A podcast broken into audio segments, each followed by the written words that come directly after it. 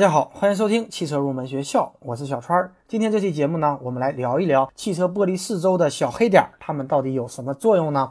那么大家可能会发现，在汽车挡风玻璃的四周会有一系列的小黑点儿。它们实际上并不是凭空存在的，实际上它们是有特定的作用的。因为汽车的前后挡风玻璃它是固定在我们汽车上的，它的四周呢是有胶粘住。那么问题就来了，当阳光暴晒车体时，那么玻璃的四周会随着我们窗框的升温而膨胀，那么多的时候呢可以达到几十度之高。但是玻璃的中间部位。则因为是可以透光的，所以它吸收的热量要比玻璃四周要小很多。那么这就会导致玻璃的边缘热膨胀量是不一致的。那么甚至呢，内部的应力会拉爆玻璃。那么解决的办法呢，就是在玻璃的四周用一系列可以吸热的，而且逐渐向中心变小的小黑点来进行过渡，让玻璃的受热量逐渐的进行过渡，把热膨胀量分散到一段距离上，这样呢就可以确保玻璃不被胀裂。反之呢，在冬天呢，它降温的效果也是同样的。同时，细心的朋友可能会发现，在内后视镜的后方也会有一些小黑点的区域。